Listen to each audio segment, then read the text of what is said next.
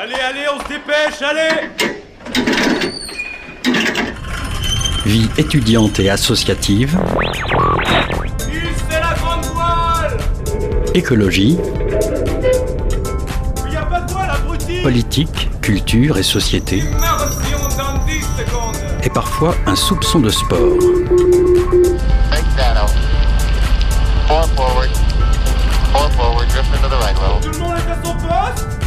Du lundi au jeudi, 18h-19h, le sous-marin, la quasi quotidienne d'infos de Radio Campus Angers. Bonsoir à toutes, bonsoir à tous. Il est 18h01 sur les ondes du 103 FM et tout l'équipage vous souhaite la bienvenue à bord du sous-marin. Ce soir, le programme s'annonce riche et intense. En première partie, nous recevons Gwenaëlle Duquadic, directrice de l'agence de projets artistiques, mais pas que, Up Up and Away. Ensemble, nous parlerons du concert de Léonie, Léonie Todensengst Aus Stion, je suis désolée, j'ai fait espagnol LV2, et Gildas Bouchot. C'est ce samedi 18 mars à la galerie Art V12. Ne bougez pas, car en deuxième partie d'émission, Pauline, notre ancienne stagiaire qui a quitté le navire il y a peu, a rencontré Emma Fontenot, chargée de la communication digitale au château d'Angers, et ensemble, elles vont nous révéler les secrets du château. Alice, en dernière partie, nous présentera un reportage sur la cuisine végétarienne réalisé dans les cuisines du Crous en compagnie de France, qui y travaille depuis plus de 10 ans. Attachez bien vos ceintures, ça va jazzer dans l'habitacle.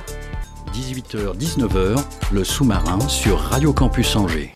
Mais avant cela, comme chaque mardi, nous retrouvons nos camarades de la Frappe pour une capsule Pensée locale sur le territoire nantais. Pensée locale, un enjeu de société. Une émission des radios associatives des Pays de la Loire. Pensée locale vous emmène aujourd'hui à la découverte d'un lieu exceptionnel. Situé à Port-Saint-Père au sud de Nantes, le château de Briord, un édifice datant du XVIIIe siècle, totalisant 1200 mètres carrés sur quatre niveaux. Son tout nouveau propriétaire, Eric Peters, passionné d'histoire, s'est mis en tête de lui redonner vie. Alors l'origine, il n'y a, pas de plan en fait au départ. La- le, le concept de- du projet de la terre de Briord, c'est le, le partage, c'est la valeur la plus la valeur centrale. Un chantier faramineux qui s'étale sur plusieurs années et auquel vous pouvez participer. J'avais dans l'idée de, de faire un, un programme de d'accueil de, bénévoles euh, ici ou là. Puis ma foi, les choses ont été, euh, comme, comme toujours depuis le début du projet, beaucoup plus vite et beaucoup plus loin que ce que j'imaginais, puisque après avoir euh, accepté quelques premiers euh, volontaires de charrette, puisque dorénavant on les appelle les volontaires de charrette, en, en- en référence à, Joseph Charrette de Briord qui a construit le château et qui est un petit peu aussi en référence à son parent Athanase Charrette de la Contrie qui, qui pendant les, les guerres de Vendée avait conduit euh, une- des insurgés dont le nom était euh, les tantôt les moutons noirs de Charrette, tantôt les volontaires de Charrette. Bref, donc euh, par amusement j'ai décidé d'appeler toute cette équipe de bénévoles les volontaires de Charrette. Et puis euh, on a fait au mois de juillet un premier chantier en milieu de semaine, un jeudi, un vendredi, euh, pensant avoir pas grand monde disposé à venir m'aider pour nettoyer l'aumônerie et la chapelle. Et puis ma foi, une dizaine se sont présentés, de toutes des hommes, des femmes, de tous les âges, de toutes les professions. Samuel, bénévole référent, nous accueille ce jour-là. On est plusieurs référents, il y en a qui sont sur le potager, verger, il y en a d'autres qui sont sur l'entretien, nettoyage. Euh, Aujourd'hui, on avait organisé une journée sur différents euh, petits chantiers où on a pu tous intervenir avec une quinzaine de personnes, euh, notamment sur des remplacements de vitrage, hein, parce que l'hiver arrive et on veut mettre le château et la menuiserie à sec. On avait aussi des chantiers avec Jean-Pascal, donc référent potager, verger, car bientôt on va avoir des arbres, presque 200 arbres à planter en espalier. Euh, des arbres assez anciens parce que le propriétaire veut recréer des choses comme elles étaient avant euh, dans, le, dans le château. Le projet, depuis le début, il est la, la baseline, c'est, euh, si on peut le dire, la- la- de la révolution aux années folles. Donc en fait, on- moi je m'intéresse à une période de restitution qui va de 1750 à, c'est-à-dire 20 ans avant la construction du château. C'est les premières, premiers éléments significatifs du verger de Charette qui fera l'objet d'ailleurs d'un des, d'un des grands projets qu'on est en train de conduire actuellement, la restitution du verger et du potager. Donc 1750-1929. Il y a eu des progrès technologiques énormes sur cette propriété qui était détenue par des, euh, des industriels nantais, euh, famille Vorus. Et vraiment, on est sur, sur quelque chose qui était très en avance sur son temps sur ce site. Donc Eric a pris la décision euh, d'arrêter tout à 1930. Là, aujourd'hui, on est en train de, faire des mesures d'urgence. Derrière, Eric va mobiliser la DRAC et, beaucoup d'autres organismes, notamment Pornicaglo, qui est venu hier pour, pour prendre état du lieu et puis espérons en prendre cause peut-être et, et, supporter financièrement sa réhabilitation. Catherine est venue passer la journée au château. C'est une amie qui m'en a parlé, qui habite Port-Saint-Père. Donc elle m'a donné très envie de, découvrir le lieu. Et moi j'aime beaucoup l'idée du chantier euh, participatif pour rencontrer d'autres personnes, pour euh, découvrir des techniques que je ne connais pas, pour prendre l'air. Euh, j'ai appris ce qu'était un étai ce matin. On a fait ça dans une toute autre partie du, château pour soutenir des poutres qui sont un petit peu dangereuses, enfin potentiellement en tout cas. Et puis là, cet après-midi et ce matin, on a remplacé des vitrages par du placo. Plexiglas. Oui, pardon. Vous voyez, j'ai encore beaucoup de choses à apprendre. ça change tout le temps, il n'y a pas de logique. Le but, c'est qu'on découvre à chaque fois une nouvelle expérience à Brior. C'est pas de répéter et puis d'en avoir un qui soit le meilleur en menuiserie, au contraire. Euh, il y en a un qui fait de la menuiserie une fois, la prochaine fois, peut-être il fera de la maçonnerie. On est là pour passer un bon moment, on est là pour rigoler. Euh, et puis bah, quand il y en a un qui ronchonne, et bah, on lui change les idées et puis, euh, puis on passe tous un bon moment. Il n'y a, pas de, a pas de définition en soi. Hein. C'est que du bonheur. Là, j'ai vu les gens, euh, quand on voit leurs yeux, à tous les gens qui ont passé la journée, ça pétille.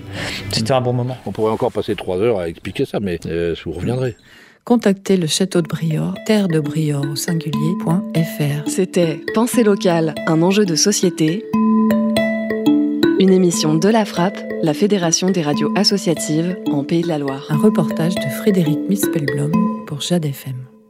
Reportage à retrouver sur le site de radiocampusangers.com et le site de La Frappe. 18h-19h, le sous-marin sur Radio Campus Angers. Et tout de suite, Hugo qui a rejoint les fauteuils bien confortables du sous-marin. Salut Hugo. Salut Zoé, salut à toutes et à tous. Euh, trois concerts samedi prochain à la Galerie V12. Enfin, un temps avec trois propositions. L'association Up Up and Away organise trois concerts en partenariat avec le festival Sonic Protest. Et avec nous, euh, pour en parler, Gwenaëlle, directrice de l'assaut. Bonsoir. Bonsoir. Au programme donc euh, de ce samedi, Léonie Léonie.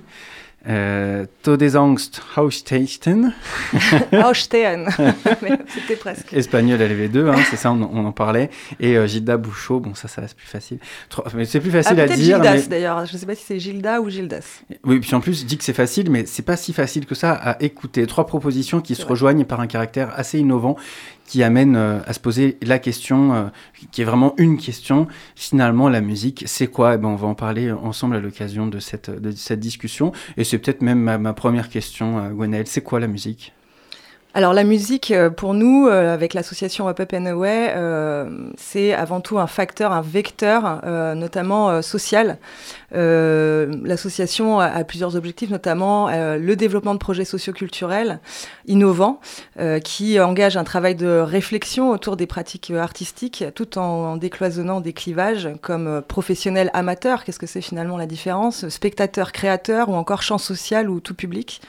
Donc, euh, nous, par exemple, on a porté pendant cinq ans des ateliers en Seine-Saint-Denis et à Paris-Nord, euh, dans des écoles, des ateliers, des, des, EHPAD, pardon, des hôpitaux, etc. On a, on a mis en place des ateliers autour de la pratique libre, de l'improvisation, qui était animé par des musiciens issus de grands ensembles de musique euh, contemporaine, en posant cette question c'est quoi la musique justement? Et qui peut en jouer hmm. et euh, comment on peut l'écouter, etc. Et bah justement, les trois propositions que vous avez à l'occasion de cette soirée euh, du, samedi 18 sont vraiment toutes différentes, mais elles se rejoignent en un point qu'elles mettent à l'épreuve notre capacité d'imagination et de lâcher prise. je vais commencer avec Léonie Léonie, une artiste qui, alors, article dans l'IB, déjà la classe, je cite, elle ne passera jamais sur énergie, sauf chute accidentelle dans un univers miroir. Je vous propose d'écouter un extrait, puis on en reparle juste après avec euh, Gwenaëlle.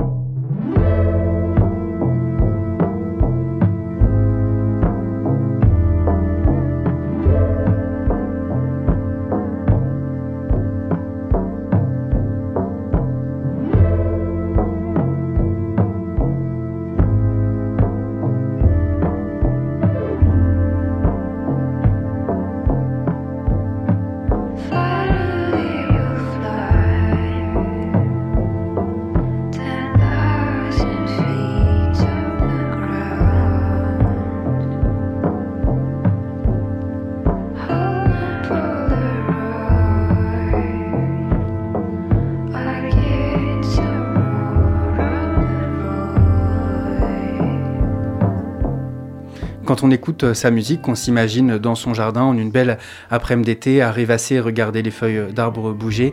et vous, Gwenaëlle? C'est très beau déjà, c'est ça. Oui, oui, ma Léonie Léonie, on est totalement fan. Euh, on est très heureux euh, qu'elle ait euh, accepté de venir jouer à la galerie Harvey 12.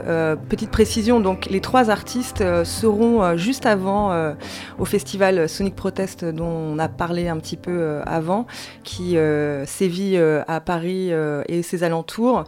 Et, du coup, voilà, les trois plateaux, on a la chance de les accueillir à, V12. Mais oui, elle chante d'une manière hmm. très suave. C'est tantôt pop, tantôt ambiante, tantôt cold wave. Où est-ce que vous imaginez quand vous écoutez euh, sa musique?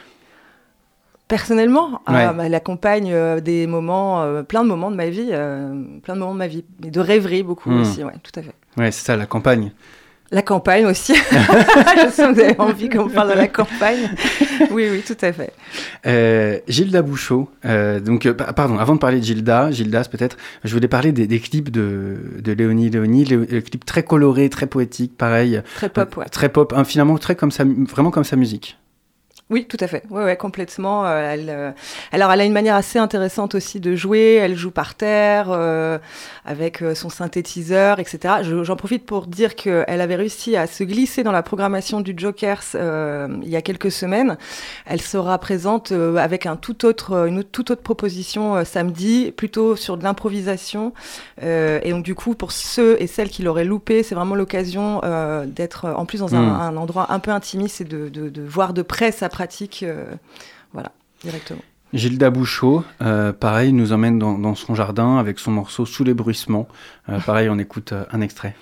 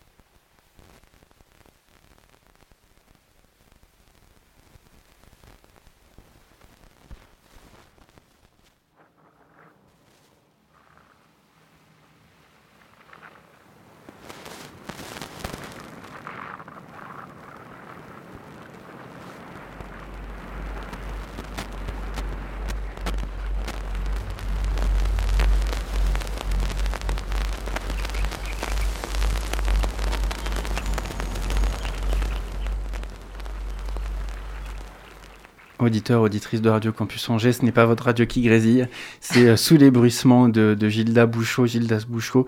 Euh, alors il compose aussi euh, pour le théâtre, la vidéo, les installations sonores. On est sur une proposition vraiment particulière. Ça, fait penser à du field recording, il enregistre tout sur le terrain? Oui, alors il travaille aussi en direct euh, live avec des, bouts de table de mixage et autres rétroactions euh, avec euh, micro et haut-parleur. C'est vrai que c'est des sonorités très brutes. Il est dans une recherche sonore. D'ailleurs, juste avant le concert, il sera à la Muse en circuit, hein, qui est un centre national de musique à Paris, pour, pour un concert où justement il va bidouiller comme ça le son et ça va produire des sons comme ça très très bruts. Mmh, oui, c'est très brut. C'est peut-être un peu difficile même à écouter. Hein. Oui, alors après, euh, c'est euh, intéressant aussi de, se projeter, euh, de, se laisser prendre par ce son-là, qui n'est pas un son forcément habituel, et à la fois où on peut retrouver des sensibilités, des choses dans notre quotidien, en fait, qui ne sont pas si éloignées. Hmm. Comment est-ce qu'on sensibilise les spectateurs au fait que la musique ne soit pas que un spectacle? Alors, euh, c'est une bonne question. Euh, moi, je peux, alors, je peux vous raconter une anecdote assez personnelle. Euh, J'avais 18 ans, j'arrive au festival Sonic Protest que je connaissais pas et je vois euh, sur la scène du point éphémère quatre mecs euh, avec des cartons sur la tête qui lançaient des, des canettes dans le public et j'étais là, waouh, mais qu'est-ce qui se passe en fait? C'est quoi C'est malade Et en fait, c'est ça aussi l'expérience qu'on propose, donc que ce soit Sonic Protest ou nous, par ailleurs, avec l'association Up Up and Away, c'est une approche approche différente, quelque chose qui va nous perturber, une, approche singulière et décloisonner aussi toutes ces musiques qu'on range souvent dans des carcans. Voilà, des fois, bah non, c'est pas juste du rap, non, il peut y avoir voilà, d'autres, d'autres formes hybrides. Mmh, c'est ça, la musique, c'est pas que des notes de musique? Non. Tout à fait. Ça peut mm. être du bruit aussi. ça peut être beaucoup de choses. Puis c'est aussi le, le ressenti, l'émotion, le partage. Finalement, c'est ça aussi la musique. Oui, oui, tout à fait. Euh, non, mais c'est pour ça que, voilà, nous, nos concerts, euh, on a un, rendez-vous maintenant euh, établi avec la galerie Hervé 12 que je, tiens vraiment à remercier pour nous avoir dit OK, parce que c'est vrai qu'il y a peu de lieux encore à, Angers où on peut venir écouter ce, genre de musique-là, dite expérimentale. voilà, c'est une expérience. Venez voir une expérience. Il y a des choses qui vous plairont, il y a des choses qui vont vous brusquer, il y a des choses que vous allez adorer et vous sortirez un peu de votre zone de est-ce que finalement, c'est pas aussi l'objectif de ces musiques-là, de nous faire détester des trucs et finalement nous faire sentir quelque chose au plus profond de notre corps en disant ça, ah, ça me tord le beat, j'aime vraiment pas, mais enfin j'ai senti quelque chose, quoi, grâce à la musique. Oui, oui, tout à fait. Et puis, euh, alors évidemment, oui, ça vient chercher des choses chez nous, parfois primaires, parfois encore une fois des choses qu'on peut déjà avoir entendues, euh, nous, nous, ramener comme une Madeleine de Proust. Mais euh, oui, et surtout, euh, c'est montrer des créations sonores décloisonnées, singulières, euh, qui sont souvent des musiques tout simplement de recherche et qu'on a du mal à, à cataloguer. Pardon. Hmm. Ah ouais, il y a toujours Gildas en fond, c'est super. On peut mettre même plus fort un peu. Hein. un habillage sonore parfait.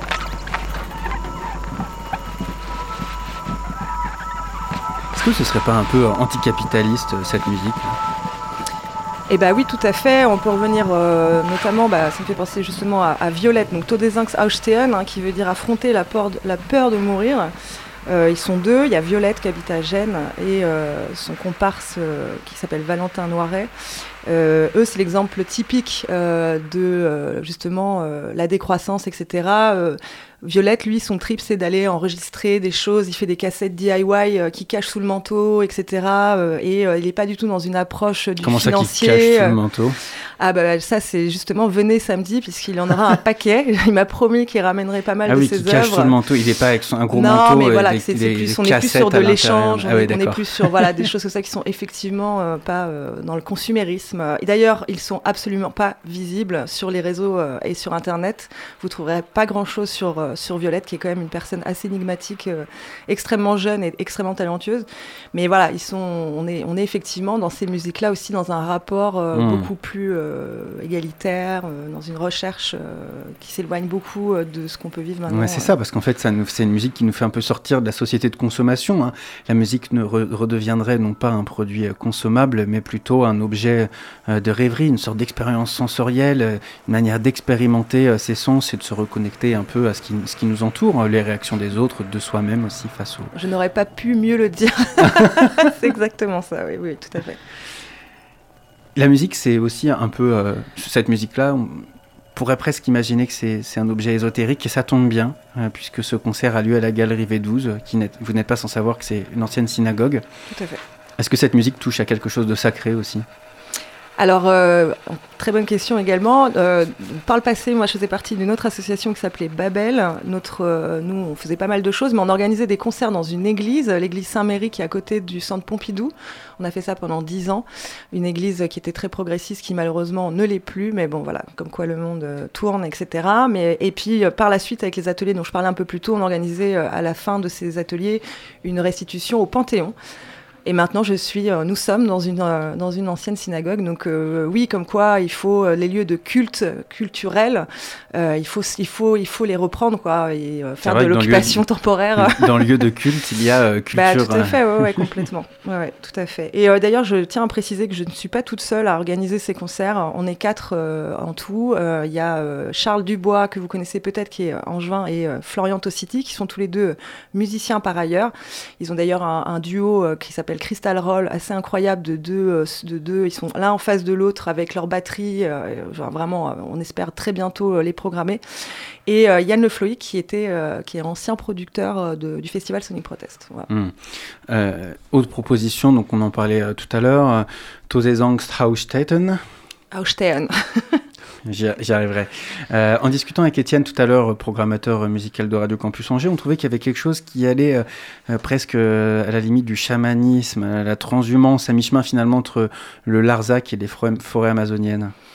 Oui, oui, complètement. Euh, il y a souvent, euh, d'ailleurs, euh, dans ces musiques-là, je trouve quelque chose de l'ordre du chamanisme ou de la trance. Ou voilà, par exemple, le prochain concert qu'on va organiser le 8 avril prochain, on aura la joie de recevoir Yann Gourdon, qui fait partie du collectif La Novia, qui est un gros collectif qui se réapproprie le, les musiques traditionnelles du Massif central. donc lui, il joue de la vielle à roue, et lui, par exemple exemple, bah voilà, dans sa pratique, ça devient un drone, ça devient quelque chose de, de voilà, d'hyper hypnotisant. Euh, donc effectivement, il y, y, a toujours un peu ce, ce, ce, retour-là, quelque chose de, d'une vibration, quoi, quelque chose de, qui nous ramène à la terre. Hmm. voilà, tout à fait. Mais ça, parce qu'il y a un petit euh, étiquette sur leur bandcamp, euh, ils se revendiquent comme faisant de la musique mille vaches. Oui, oui, oui, bah, oui, oui, non, mais il y a tout à fait ça. Mais d'ailleurs, je, vraiment, je vous, je vous, je vous enjoins à, l'inviter euh, bientôt parce que il est, c'est vraiment un personnage qui. Nous, Radio Campus Ah oui, ah oui, bien sûr. je fais sa pub. Euh, je voudrais, il ne reste pas beaucoup de temps et j'ai encore plein de questions à vous poser, euh, Gonel. Up Up and Away, donc vous êtes la directrice de, de une asso qui vient de s'installer à Angers, enfin qui a commencé vraiment à organiser des trucs à Angers depuis, l'été dernier. Euh, vous êtes en partenariat avec le Sonic Protest, un des plus importants festivals de musique expérimentale français. En vrai, qu'est-ce que vous venez faire à Angers? C'est une très bonne question, encore. Euh, bah écoutez, oui, effectivement, Angers, euh, bah, il se passe plein de choses, mais, mais c'est vrai que euh, c'est compliqué en termes de... Enfin voilà, ces musiques-là sont pas forcément très peu représentées, elles le sont, mais pas, assez à notre goût. Il y a une vraie demande euh, sur l'axe Rennes-Nantes, où euh, il y a par exemple euh, les ateliers du vent, ou par exemple Garage 5. Et à partir du moment où on a commencé à organiser ces concerts, on a été extrêmement sollicité. Il y a une foule d'artistes qui souhaiteraient venir à Angers. Et donc là, l'idée, c'était de rencontrer les acteurs culturels pour, pour en discuter. Donc c'est en train de se faire. Pour information, le 8 avril, donc il y, avait, il y aura Yann Gourdon et euh, Scott Elwood Stroud qui jouent du banjo. Et on a la joie, et c'est une première, d'organiser juste en amont une rencontre à la librairie Myriagon, justement pour que euh, Yann Gourdon puisse parler un peu de ses pratiques euh, autour des musiques traditionnelles et expérimentales. Donc merci beaucoup à Myriagon de nous accueillir ce 8 avril. Et c'est un pas aussi pour expliquer, se faire rencontrer des publics et un artiste et mmh. commencer à voilà, il y a un côté médiation évidemment. Vous avez commencé déjà à travailler avec des structures du, territoire pour organiser d'autres concerts. Donc vous parlez de Myriagone, la galerie V12. Tout à l'heure, hors micro, vous me parliez aussi que vous alliez rencontrer bientôt le Shabada. Oui, hein, j'ai un rendez-vous euh, avec le Shabada. On va rencontrer le repère urbain, euh, évidemment, euh, Monsieur Dufetel. Enfin voilà. Les enjeux sont sensibles. Vous sentez les enjeux sensibles à ce genre de proposition? Bah écoutez, pour le moment, là, ce sera notre quatrième concert. À chaque concert, on avait quand même une quarantaine de personnes et des gens à chaque fois plus, plutôt différents. Donc hmm. c'est chouette, ça tourne. Et puis on verra bien. On a bien conscience que ça s'inscrit dans le temps et qu'il faut, qu'il faut, voilà, aller voir les uns après les autres. Pareil, on a rencontré euh, l'école des beaux-arts, euh, enfin avec qui, euh, par exemple, on est en général très proches fait des choses similaires. Donc voilà, ça prendra du temps, mais, mais, mais à la fois on est très pressé, donc il y en a plein d'idées. Et, en même temps, vous venez quand même mettre un grand coup de pied dans la fourmilière parce qu'Angers quand même est bien installé, confortablement dans le pop, rock, électro. C'est quand même confortable. Là, bam, vous venez un peu. Et ben il y avait quelque part feu l'étincelle, hein, et on sait pourquoi. Voilà, c'est malheureusement n'est plus là. Mais mais euh, mais à la fois, euh, voilà, on a conscience que ça prend du temps, mais on, est, on a envie euh, de proposer d'autres choses. Il est important d'avoir une visibilité aussi à Angers qui rayonne par ailleurs sur plein d'autres choses. Donc oui, oui, on est très très fiers de, de pouvoir proposer des, des choses un peu différentes. Ben merci beaucoup, Gwenel, d'avoir répondu à nos questions sur euh, les ondes de campus. Rendez-vous samedi prochain, 19h, pour euh, ces trois propositions qui nous emmèneront ailleurs, euh, découvrir nos corps, nos sens et, nos rêveries. on n'a pas encore écouté TA. To, ah, Todesang Ausstellen, oui. alors, on, se laisse peut-être avec leur morceau A2. Je te, je te pique la désannonce, Zoé. Eh je, pouvais juste préciser un truc. Je voulais remercier le Héron Carré qui va nous prêter du matériel samedi pour nous soutenir. Et voilà, un grand merci à Vincent. Voilà c'est tout. on, les embrasse, nous aussi, ils nous filent des grands coups de main en ce moment, le Héron. Ils vont rouvrir le 27 mars. C'est vrai, merci. Ouais, Allez, on écoute tout de suite le morceau euh, A2.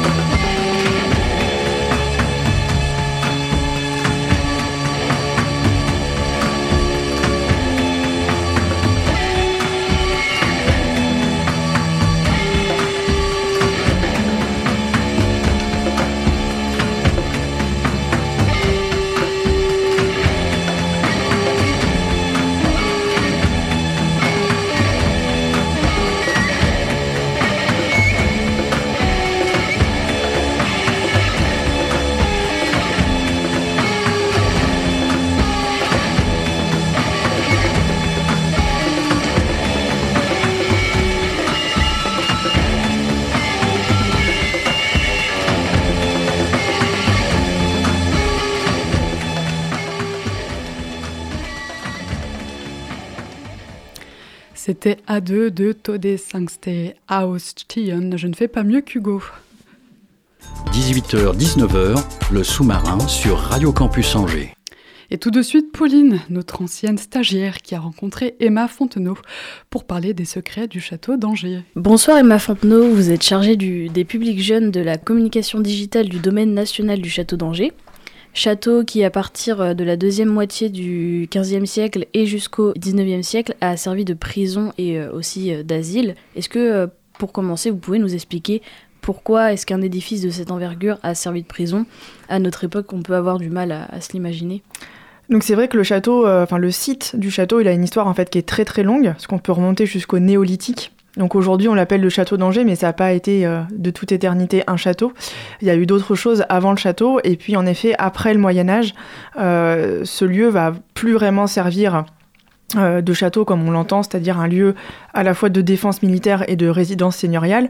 Il va essentiellement servir d'une part potentiellement pour stocker des armes ou pour mettre en place des, pour garder des, soldats, et puis il va également énormément servir de prison. Euh, le premier témoignage qu'on a, c'est déjà à l'époque du roi René, au 15e. On sait que le roi René garde un prisonnier dans le château. Euh, on ne sait absolument pas euh, où il se trouve.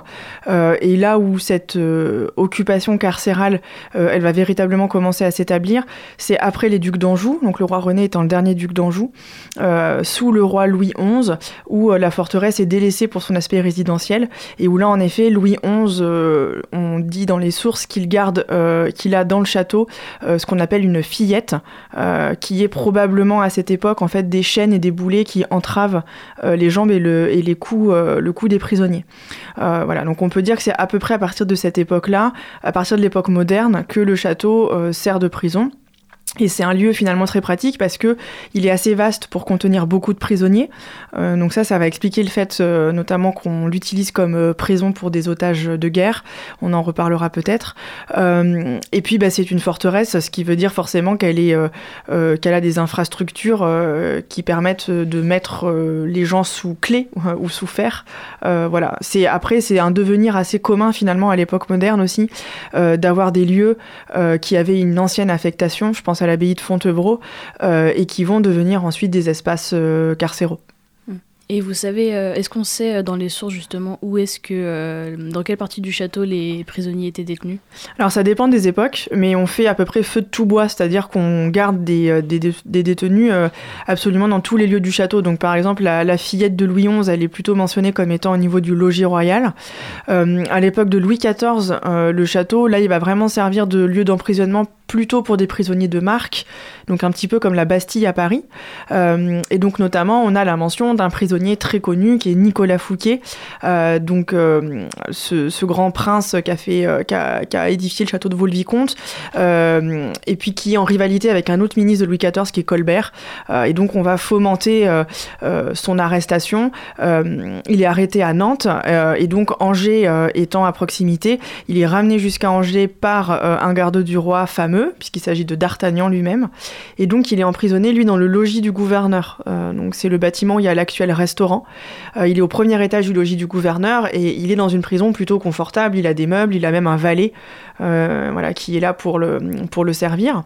Euh, et puis après, plus tard, euh, à l'époque du XVIIIe siècle, par exemple, au moment où une guerre agite le royaume de France, qui est la guerre contre les Anglais dans le contexte de l'indépendance des États-Unis d'Amérique, là, on va avoir besoin d'énormément d'espace, puisqu'on accueille plusieurs centaines de prisonniers qui sont des marins anglais, puisque les batailles lors de cette guerre sont essentiellement des batailles navales. Et donc là, on va enfermer les prisonniers à la fois dans la grande chapelle du château, mais aussi dans les tours. Euh, voilà, qui sont, euh, qui sont au niveau de, l'enceinte euh, médiévale. Donc on utilise vraiment tous les espaces qu'on a à disposition euh, pour pouvoir euh, enfermer ces, ces personnes. Et euh, justement, le château d'Angers euh, fut un outil du pouvoir monarchique français, euh, avec des rois comme Louis XIV ou Louis XVI euh, qui se sont servis de cet édifice pour y enfermer des opposants à leur monarchie. Alors, euh, pour Louis XIV, oui, on peut parler finalement un, petit peu d'opposant politique ou de rival politique dans un contexte d'une rivalité qui est particulière, euh, qui est donc une rivalité de cour entre euh, Colbert et, et Fouquet. donc, on peut parler en effet de prison politique à ce moment-là. on a d'autres moments de l'histoire où le château sert de prison politique. On est à l'époque du Second Empire sous Napoléon III. ces prisonniers politiques, ce sont ceux qu'on appelle les insurgés de la Marianne. Alors, c'est une histoire qui est souvent très peu connue. Euh, d'une révolte euh, au 19e siècle, euh, dans un contexte d'inflation, on va dire, le, prix du pain devient extrêmement cher. Donc une révolte à la fois de, petits commerçants, mais aussi une révolte d'ouvriers, notamment des ardoisières de Trélazé. et donc on est sous le Second Empire, et certains de ces ouvriers ont fondé une société secrète qui s'appelle la Marianne, qui est pour le rétablissement de la République. et donc ils vont être, ils vont être arrêtés dans ce contexte de, de révolte euh, ça va être quelque chose d'ailleurs d'assez violent, un assez sanglant, et ils vont être enfermés au château. C'est les derniers prisonniers politiques enfermés au château. Euh, donc il y a en effet ce contexte potentiellement de euh, d'outils, comme vous le dites, politiques en fait, via l'incarcération. Et comment est-ce que se passaient les conditions de détention?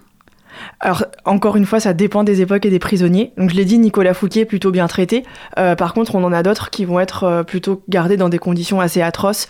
Euh, et donc là, je pense plutôt à la à la prison du 19e siècle, donc à une époque où le château est la prison départementale du Maine-et-Loire, donc c'est-à-dire que c'est une institution carcérale tout à fait officiel. Euh, et euh, on va garder les prisonniers là, dans un autre endroit du château, euh, qui sont les anciennes casemates d'artillerie. Alors ce sont des lieux qui sont pas accessibles à la visite libre. Vous pouvez y aller quand vous êtes accompagné d'un guide, mais c'est pas, vous pouvez pas le, visiter librement. Pour vous donner une idée, quand on est de l'autre côté de la Maine, au niveau de la cale de la Savate, et qu'on regarde le château, sur la droite du château, on voit quatre grosses bouches à feu dans la muraille. C'est ça qu'on appelle les casemates d'artillerie. Et donc, elles ont été euh, réaffectées au 19e euh, pour emprisonner euh, des, personnes. Et donc, à ce moment-là, on enferme aussi bien des voleurs, des prisonniers de droit commun, que des personnes qu'on appelle au 19e les insensés furieux ou les aliénés, et donc particulièrement les aliénés qui sont qui ont des actes euh, de violence en fait. Euh, et eux, pour le coup, ils vont être vraiment enfermés dans des conditions qui sont totalement insalubres, euh, avec d'ailleurs des témoignages hein, d'Angevin de cette époque, que je pourrais lire d'ailleurs si ça vous intéresse, qui traduisent très très bien cette, voilà, ces conditions totalement inhumaines de détention. Hmm. Donc il y a un système carcéral qui n'est pas celui d'aujourd'hui tout de même. Et ce château a aussi servi d'asile justement pour ces personnes que vous avez qualifiées d'insensés furieux qui étaient des aliénés. Est-ce qu'ils étaient considérés comme des criminels à part entière dans, tous les cas, euh, on n'est pas encore à, un moment où on, a une conception de ces personnes euh, qui relève du soin. Euh, et d'ailleurs, l'histoire du château par rapport à, ces enfermés-là, elle est très intéressante historiquement puisqu'elle se situe à un moment charnière qui est dans les années 1830 où une loi va être édictée pour imposer au département le fait de construire justement des institutions qu'on appelle des asiles pour accueillir ces personnes. Donc avec une prise de conscience que finalement la folie, euh, bah, ça ne relève pas euh, de la peine, ça ne relève pas de l'incarcération, que c'est à traiter de manière différente. Et, donc, en effet, avant ça, on a un mélange des populations qui est extrêmement délétère, et le château est tout à fait témoin de ça, en fait. Oui, donc on, reconnaît, on a reconnu ensuite leurs besoins de soins. Et de nos jours, il y a au total 8 euh, hommes incarcérés sur 10 et 7 femmes sur 10 euh, qui souffrent de troubles psychiatriques en prison. Comment et pourquoi euh, la perception de ces personnes souffrant de troubles psychiatriques, est-ce qu'elle a, changé aux yeux de la justice et aussi du monde en général? Bah, Alors moi, je ne suis pas du tout spécialiste euh, de l'histoire de la folie euh, ou, de, ces questions-là du, du, soin, mais très clairement, c'est une histoire qui est encore en cours de construction. La question de la prise en compte du soin psychiatrique, c'est quelque chose qui est encore aujourd'hui finalement à revendiquer, il me semble, dans ce qu'on peut, dans ce qu'on peut entendre dans la société.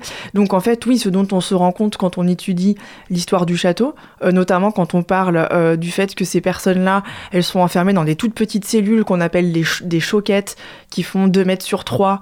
voilà, ça ne peut que faire écho à des choses qu'on entend aussi aujourd'hui par rapport à la question de la, de la surpopulation carcérale, des éléments d'ailleurs pour laquelle la France a pu être mise en demeure, il me semble, par des institutions qui ont trait aux droits humains. Donc en fait, on se rend compte que voilà, c'est une histoire longue et il y a encore des ramifications évidemment avec, euh, euh, avec aujourd'hui. Mm. Et euh, à l'époque moderne, il y avait des peines d'emprisonnement qui n'existaient pas. Et pour la plupart du temps, notamment à la Bastille, la prison, elle servait de dispositif d'attente afin que les criminels passent leur procès. Alors oui, on peut même remonter avant, avant la période moderne. Euh, au Moyen Âge, en effet, l'emprisonnement, euh, c'est pas du tout une peine. Euh, c'est comme vous le dites, un lieu d'attente, d'attente de la peine qui, elle, en général, est d'une autre nature si on, arrive à la période moderne, en effet, Nicolas Fouquet, c'est ce qui se passe. Hein, il est emprisonné, euh, il est emprisonné au château euh, dans l'attente de son de son procès, par exemple. Euh, et au Moyen Âge, ces peines, elles sont très différentes de ce qu'on a souvent en tête. On s'imagine une période violente, donc on va imaginer des peines capitales. En fait, la peine capitale, elle est, elle est, elle est pas du tout systématique. Elle est assez peu répandue. Elle est vraiment pour les crimes de sang. au Moyen Âge, on a une conception de la peine aussi qui est une conception qui est extrêmement visuelle. très souvent, la peine doit être humiliante euh, et donc notamment, euh, il y a un lieu dans les villes euh, qui, est, qui est dédié à ça, puisque la, peine doit être vue, doit être montrée. ce sont les pilories. Donc à Angers, on garde encore dans le nom de nos rues cette mémoire-là, puisqu'on a toujours la place du pilori qui est en centre-ville. Et donc le pilori, c'est cet endroit où on va exposer le prisonnier très souvent dans des, dans des conditions inconfortables.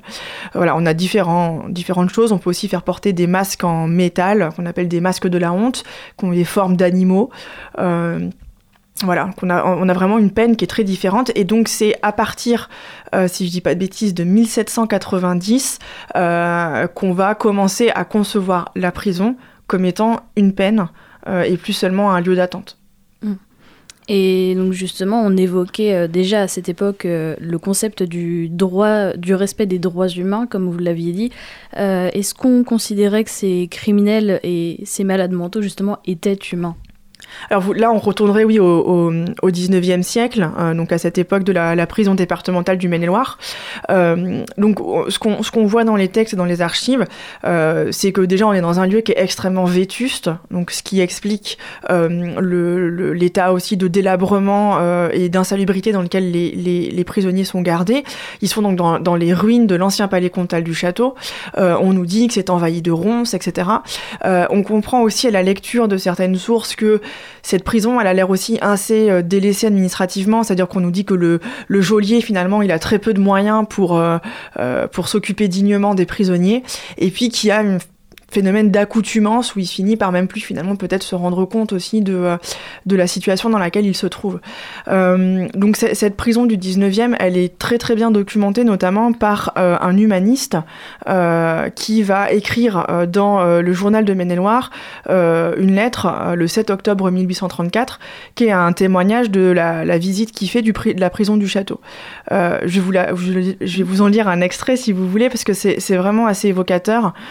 Au travers de décombres, on me conduisit dans un espace long de 40 et quelques pieds, sur 20 de large environ, entouré de murs si élevés que l'air y circule à peine.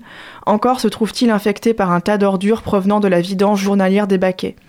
Sur la gauche sont cinq loges, chacune d'elles a environ 10 pieds de long sur 6 de large.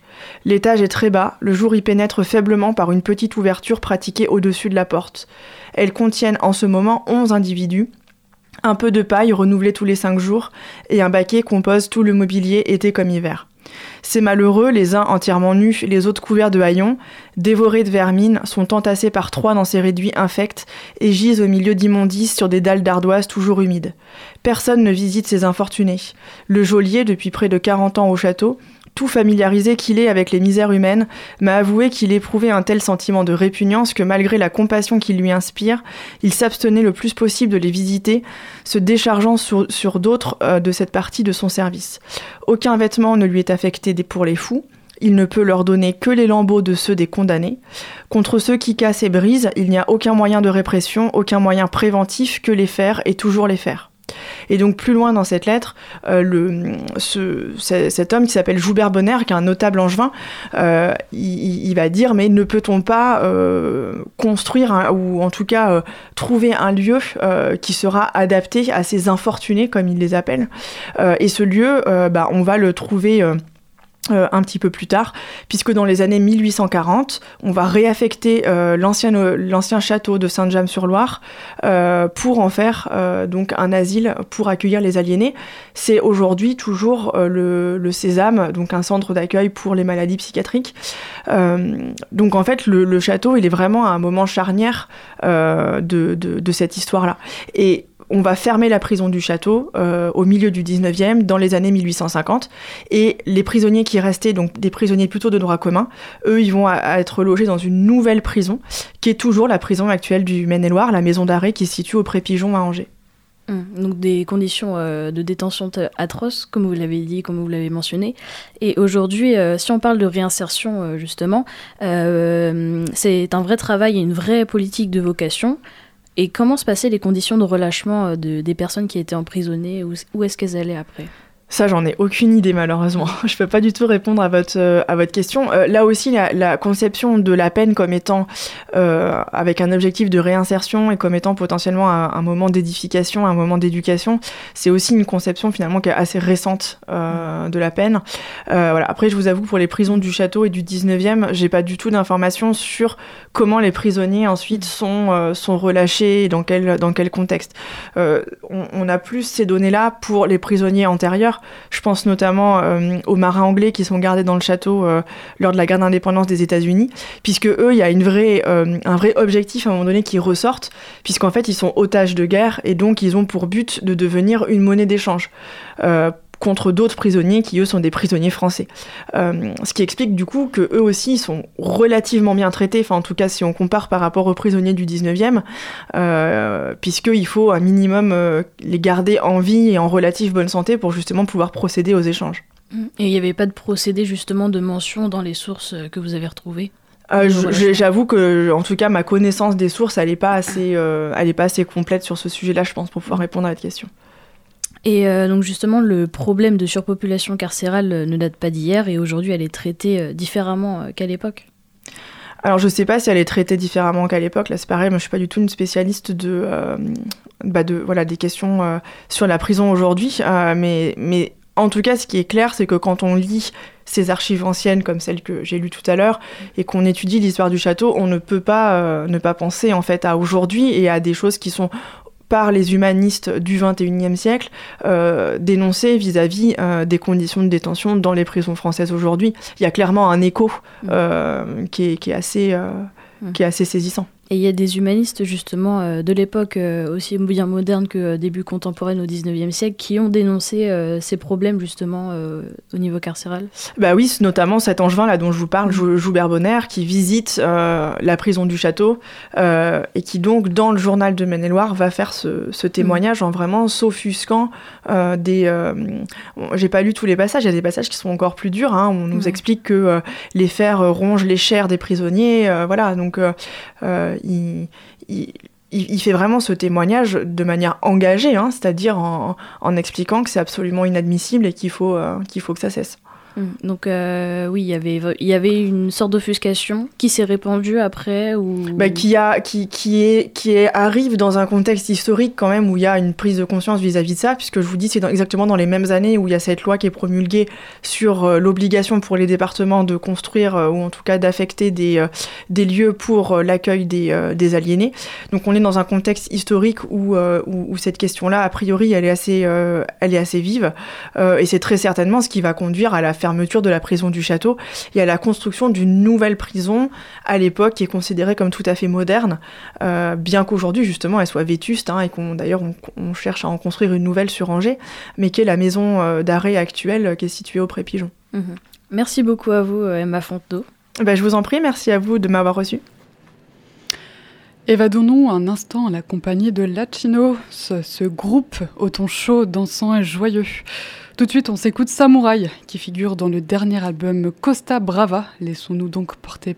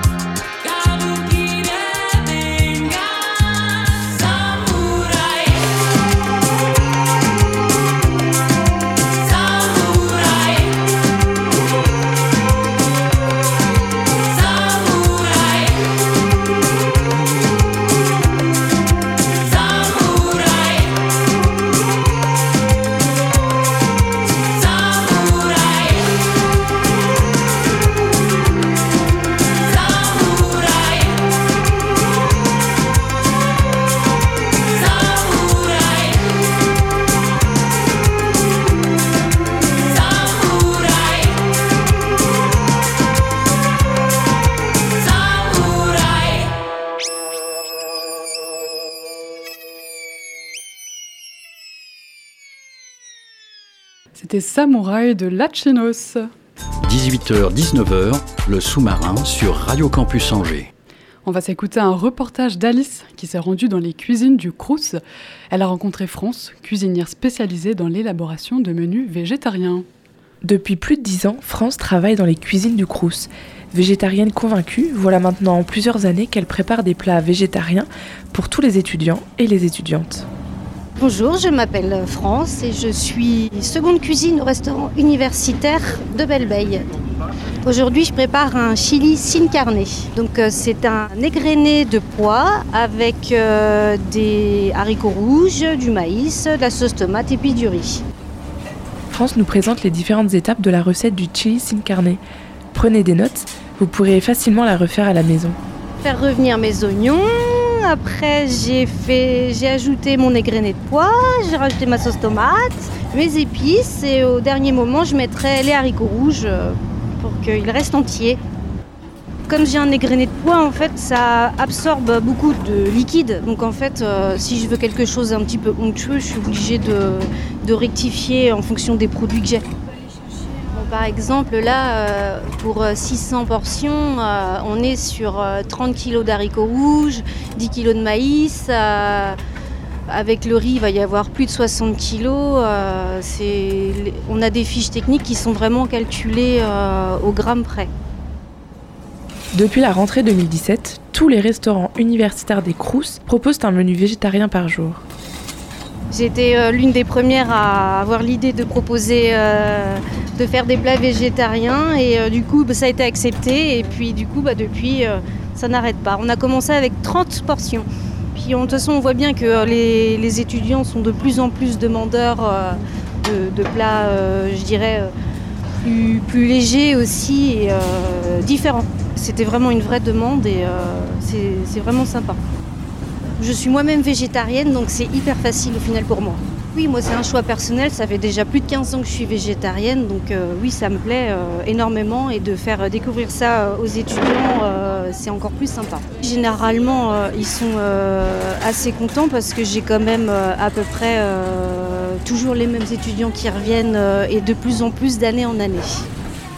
En fait, il faut être à l'écoute euh, des idées que peuvent avoir les étudiants et puis de ce qui peut se faire euh, généralement euh, dans la cuisine de tous les jours.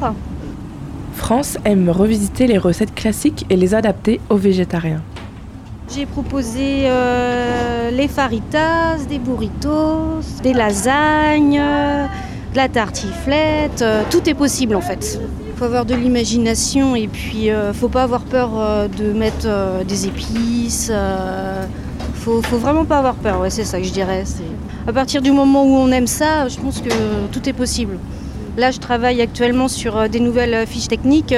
Je vais travailler sur une blanquette avec euh, du tofu. Euh, Je vais tenter aussi peut-être un bourguignon avec euh, des légumes, glacé avec du vin. Enfin, vraiment, je pense que tout est possible à partir du moment où on a les idées et on a envie.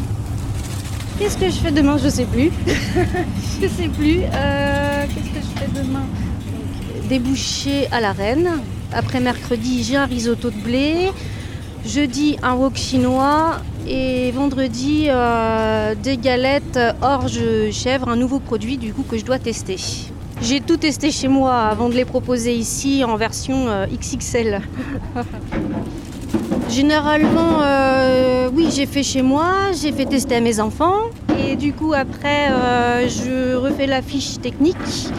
Et du coup, euh, je teste en version plus grosse. Et c'est là que, euh, du coup, avec les avis des collègues, on échange sur il faut rajouter ça, faut enlever. c'est vraiment aussi un travail d'équipe. C'est la pause du midi sur le campus. Au restaurant universitaire, c'est déjà l'effervescence. Parmi les étudiants et les étudiantes interrogées, la plupart apprécient l'offre végétarienne du Crous. Euh, je m'appelle Marion, j'ai 21 ans et je suis en deuxième année de licence de biologie à l'université d'Angers. Euh, je prends souvent le pôle végétarien ici. Euh, j'ai juste vu que c'était le chili ici, que c'est un plat que j'adore. Rien que pour les personnes qui sont, soit pour la cause animale ou soit pour des soucis de santé, etc., les gens qui consomment pas de viande, je trouve ça important qu'il y ait plus de variété au niveau du choix. Bah, je m'appelle Matt Teno, je suis en L1 euh, à, la fac, euh, à la fac des sciences du coup, à l'université d'Angers. En général j'essaie de prendre végétarien. Des fois c'est bon, des fois c'est un peu moins bon, du coup ça dépend de ces trucs vraiment très très bons au truc normal, je me dis ah vas-y je me laisse tenter un petit peu, euh, voilà. Des fois des petits arrangements de, légumes ou des plats qui ont un, goût que j'aime un peu moins. Je suis pas non plus très très légumes, mais j'essaie quand même de, varier ce que je mange. Je pense que c'est euh, c'est assez important, ça permet de varier et puis c'est c'est bien pour ceux qui veulent manger, essayer d'en manger un peu moins de viande. Je m'appelle euh, Zoé, je suis en L2 LLCER anglais. Euh, J'essaye d'en consommer, ouais, surtout quand je viens aux rues. Je mange plus du végétarien que de la viande. Et chez moi, je mange un petit peu de viande, mais je préfère le végétarien quand même. Je pense que c'est bien que tout le monde puisse avoir accès à ce qu'il mange, parce qu'il y a des végétariens, y a des gens qui mangent pas de viande ou pas de poisson, et donc c'est bien euh, d'en proposer pour tout le monde, quoi. Chaque jour, France et ses collègues proposent un plat végétarien au restaurant universitaire du Crous et tentent de ravir les papilles des étudiants et des étudiantes.